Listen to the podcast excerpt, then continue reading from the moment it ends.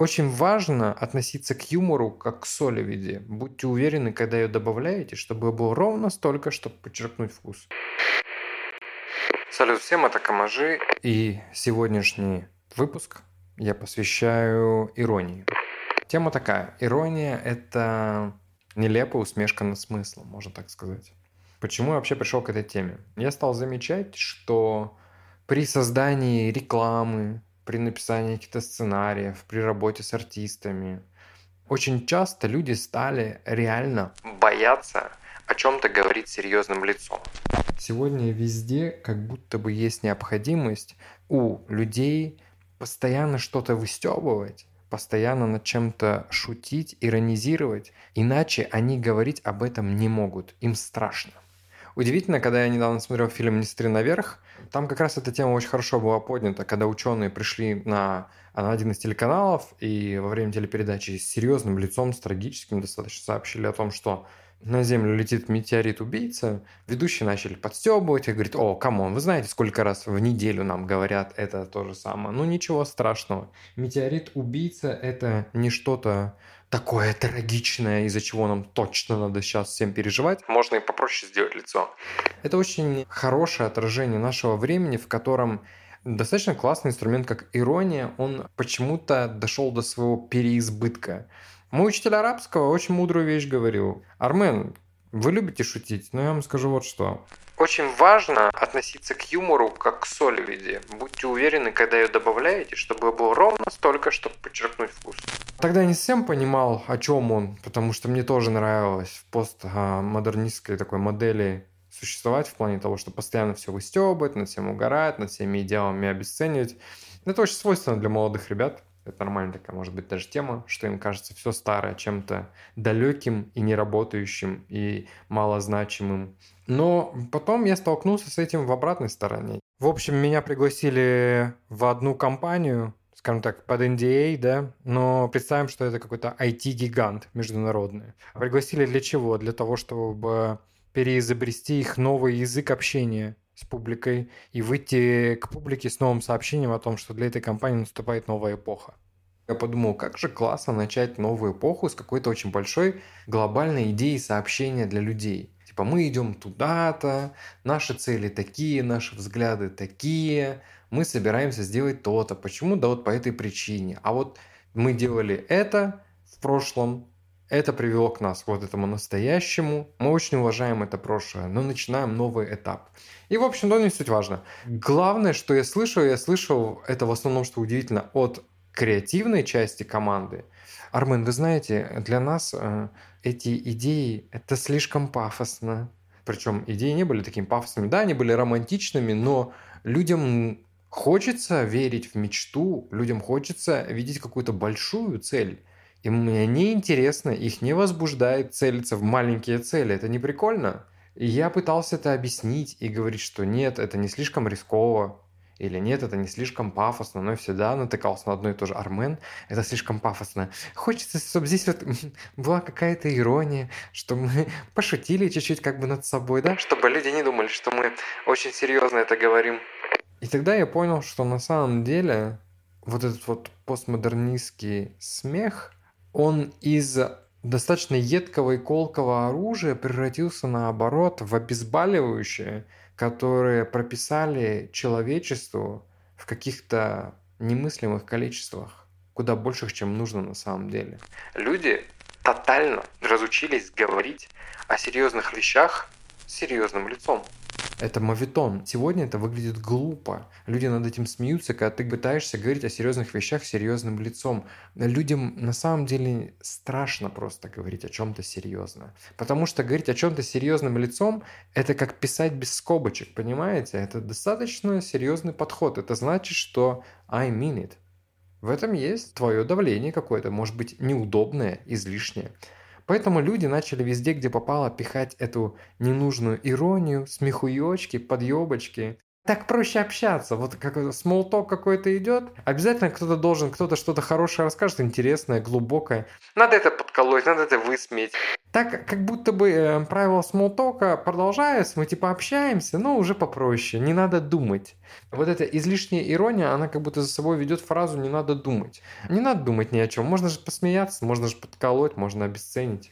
И это, конечно, приводит нас совершенно не туда, куда нам стоило бы идти.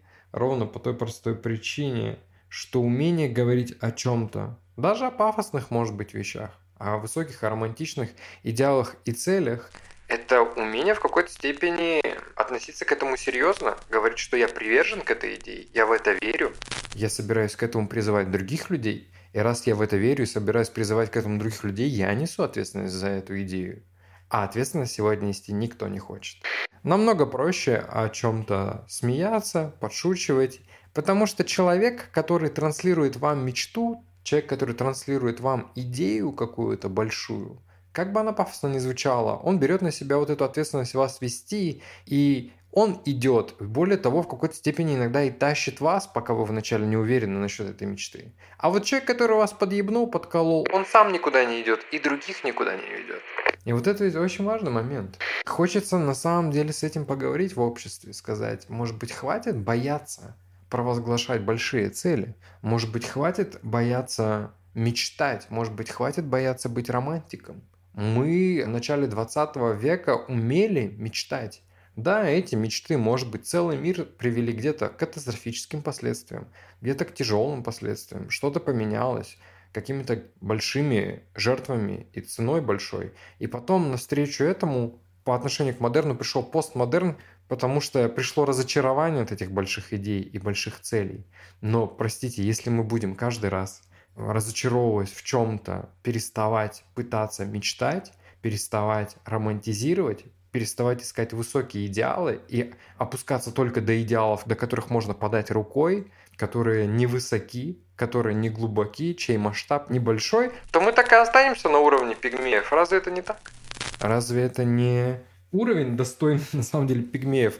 Постоянно подшучивать и пытаться ни о чем не говорить серьезно, потому что говорить серьезно – это якобы удел глупцов.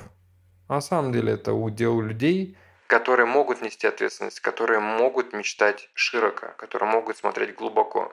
Удел же плебеев всегда оставаться где-то в низине своей. Да, это тоже, кстати, очень пафосная фраза. Вот, удел пигмеев оставаться в своей там низине. Но это ведь правда. Мы видим это, что люди, не способные на серьезный диалог – сегодня только потому, что они постоянно отшучиваются. Отшучивание позволяет им не вступать в этот диалог серьезно, не переосмыслять информацию. Мы типа якобы и слишком перегружены.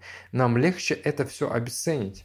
Я надеюсь, что вот метамодерн, в котором мы сейчас существуем и пытаемся успешно колебаться между красными и белыми, левым и правым, нас все-таки опять приведет к эпохе больших мечт. Я даже это вижу в том же метаверсе, да и не только в метаверсе. Вообще в технологиях опять появляется большая идея, большая цель, большой романтизм, куда мы собираемся идти.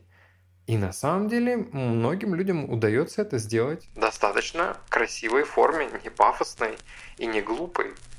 Заключение тоже хотел бы рассказать историю такую. В этой корпорации есть очень большой человек, топ. Он меня пригласил вместе с ним написать его речь, с которым будет выступать перед другими топами международными, по отношению к тому, зачем вообще нужны эти технологии, которые они создают.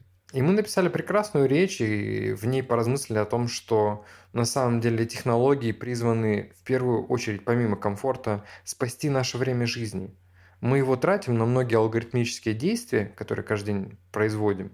И это такая рутинное действие, которое отнимает у нас то здесь, то там по полчаса, по часу, по пять минут, но так в итоге большую часть жизни. А технологии созданы для того, чтобы спасти наше время, чтобы мы могли его посвятить себе и друг другу.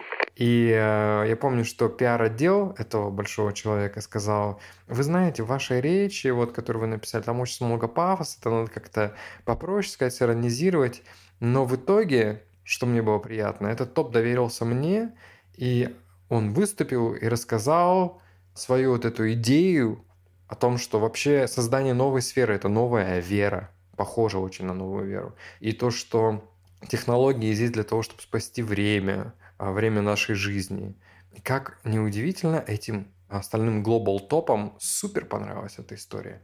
Им понравилось чувствовать себя несущими новую веру. Им понравилось чувствовать себя и свои идеи спасающими время. И это составило этих людей чувствовать себя нужными и важными вне вот этого ироничного контекста. Я надеюсь, что мы вернемся вновь к эпохе, когда мечтать и когда транслировать высокие цели, какими бы они в кавычках пафосными не были, вновь не будет мавитоном. Потому что если мы не задаемся высокими целями, то мы присутствуем только на низких лимитах и все. Человеку важно целиться во что-то большее, чем он сам. Может быть, даже во что-то, чего он никогда не сможет достичь. Таким образом, он постоянно будет находиться в росте. В обратных случаях, когда цель будет всегда доступна и близка, развитие будет очень малым.